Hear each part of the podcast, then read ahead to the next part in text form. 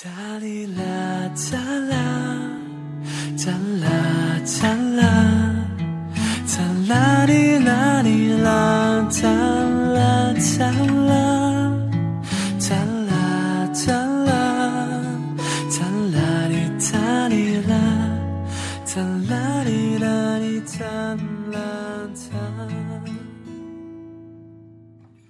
嘿，你好吗，陌生人？这里是微雨时光电台晚安 FM，每晚十点与你相约，我是主播小一。有这样一项社会调查：女人一生美丽的巅峰是在二十七岁，此后美丽的容颜开始呈现逐渐递减的态势；男人一生的魅力开始却是在二十七岁，此后之前的幼稚开始慢慢的退却。成熟气质渐渐占领高地，社会学者称这种现象为“二十七岁定律”。人生有许多定律会在不经意间出现，影响我们的行为和生活。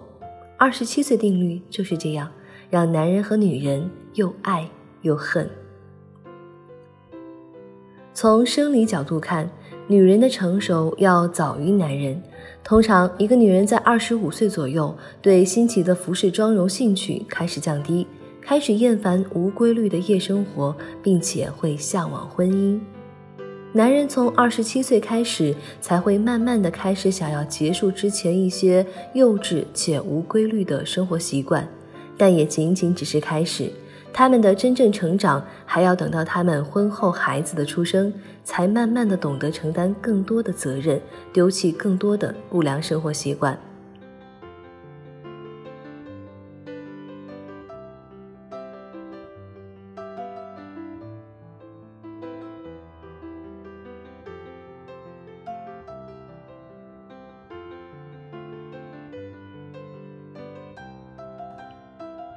男人通常会从男孩直接长到父亲，不只是心智方面的成熟，男人比女人要晚，事业方面更是如此。在事业成就方面，男人的成功总体要比女人晚十年。很多女孩一出校门便能够找到相对光鲜的职业，男人往往要年近三十，褪去了青涩之后，好的职业才会垂青于他。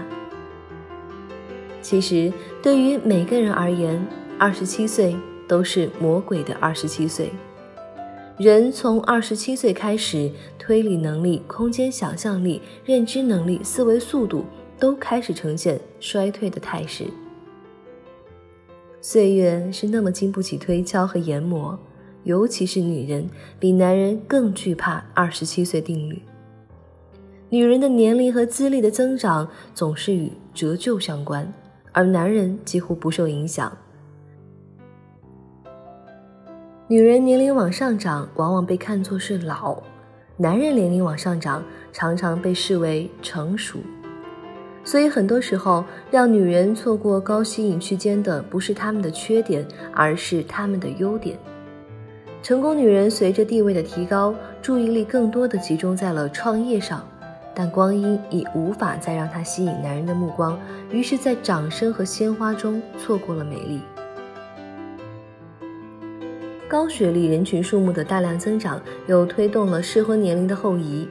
硕士毕业通常是二十五岁，当自己还没有一点社会实践经验的时候，很快便蹉跎两年，而后想到结婚，这个时候才发现显得有点晚了。生命的短暂和时间的无情，似乎是人们心中永远的痛。二十七岁定律是一条无法抗拒的生理曲线，它伴随着生命节奏的律动，催着人们向前走。每个人都会不可避免地遇上。接受定律的丰富内涵，对人生是一种补益。二十七岁这年，你过得好吗？二十七岁之后。你准备好了吗？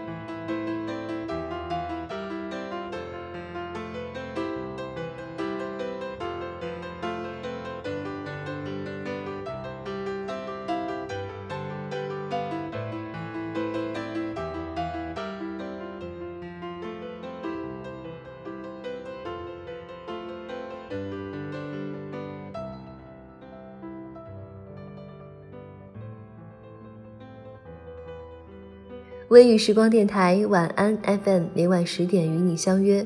如果你也喜欢我们，想加入到我们社群，你可以打开微信搜索公众号“微雨时光”，添加关注。我是主播小一，大家晚安。